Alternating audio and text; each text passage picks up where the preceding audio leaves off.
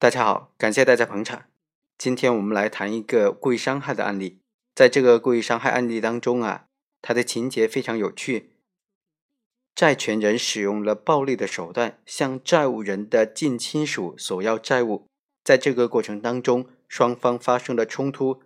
最终这个索债的人呢，将债务人给捅伤了。这种行为该怎么定性呢？本案的主角蒋某。多次找到他在传销组织当中的上线罗某等人退还传销的钱款，但是都没有结果。于是呢，经常到罗家去闹事。有一天，去到罗家找到了罗爸爸，说：“你儿子欠我那么多钱，你现在必须还钱，不还钱我就把你捅死。”结果啊，蒋某在和罗某的爸爸在争吵的过程当中。在罗家顺手就拿起了一把水果刀，将罗爸爸给捅伤了。这种情形该怎么定性呢？检察院就认为蒋某的行为显然是构成了故意伤害罪。一审法院经过审理就认为说，被告人蒋某和罗某之间并没有任何法律意义上的债权债务关系，向罗某索要债务的行为呢是非法的。在索要不成之后，又持刀。向罗某的爸爸来威胁他，让他当场还钱，并且使用了暴力导致了罗某爸爸的受伤，这种行为已经构成了抢劫罪，所以一审法院就判处蒋某犯抢劫罪，判处有期徒刑五年。蒋某肯定不服啊，于是上诉，指称说原审判决的定性不当，他的行为只应当构成故意伤害罪。二审法院经过审理认为说。蒋某和罗某之间虽然是没有真实意义上的债权债务关系，但是鉴于本案发生属于事出有因，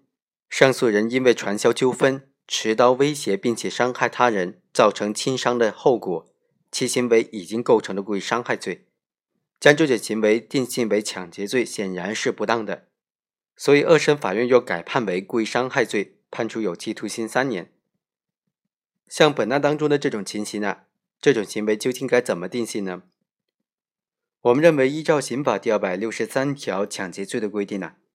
抢劫罪必须同时具备两个方面的条件：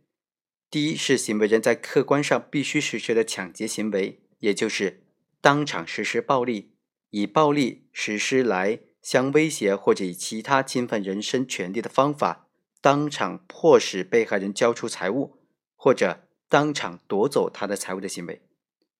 第二是行为人在主观上必须具有抢劫的直接故意，而且非法强行占有他人财物的目的。那么，如果债权人当场使用暴力夺走债务人财物的话，那么因为债权人在客观上虽然针对债务人当场实施的暴力行为，并且夺走了债务人的财物，但是他的主观上呢，只是想收回自己的合法债权。债权人的私利救济行为虽然不合法。但是明显不具有强行非法占有他人财物的抢劫的故意和目的嘛？因此，如果是债权人实施这样的行为的话，那是不能够以抢劫罪来论处的。退一步说，如果债权人为了抢走债务人的财物而当场使用暴力的行为，实际上造成了债务人轻伤以上结果的话，那么也只能够以故意伤害罪来论处，否则的话就应当是无罪了。刑法第二百三十八条的规定，为了索取债务非法扣押拘禁他人，应当以非法拘禁罪来论处，而不能够以绑架罪来论处。它的理由就在于这个。当然，本案有它的特殊之处。首先，这个债务可能就根本不存在，是他声称的非法传销活动当中形成的这种债权债务关系。这个所谓的债务纠纷，因为传销活动的非法性而不受法律的保护。也就是说。双方其实并不存在合法的债权债务关系，而是仅存在不受法律保护的债权债务关系。第二个特殊之处就在于，被告人蒋某不是向债务人罗某索要财物，而是向和罗某共同生活的近亲属罗某的父亲老罗使用暴力索要财物。在这种情况之下，能不能认定被告人蒋某就具有抢劫犯罪的主观故意和目的呢？我们认为。答案同样是否定的。本案当中，蒋某虽然和被害人罗某之间没有任何的合法的债权债务关系，但是和被害人罗某之子小罗之间却客观上存在因为传销款项返还的问题的一个经济的纠纷。尽管这个纠纷所产生的债权债务关系并不受法律保护，但它确实是本案发生的直接的原因。被告人蒋某在多次向小罗索要债务的情况之下，没有得到结果，才迫不得已向老罗追索的。其实这也合乎当地的社会风俗。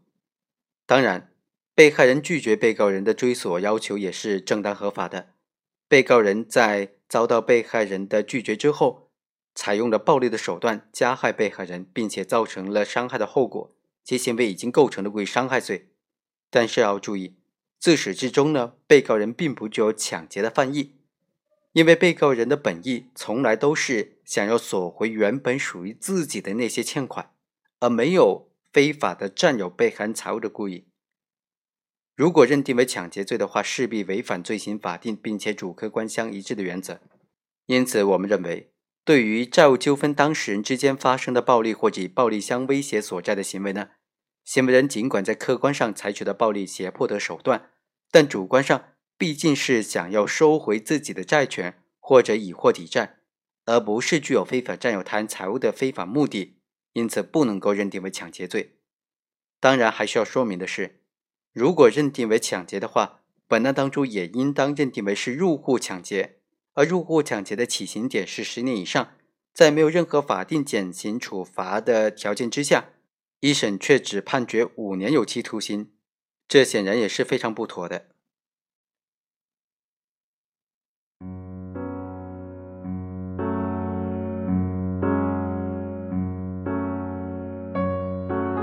以上就是本期的全部内容，我们下期再会。